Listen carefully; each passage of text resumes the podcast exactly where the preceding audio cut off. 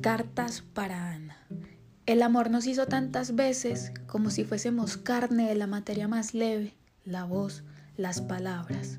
Urdimos un plan para reconstruir un lenguaje más allá de nuestros cuerpos e inventamos, como parte de este juego macabro, aquello que un día llamamos amor.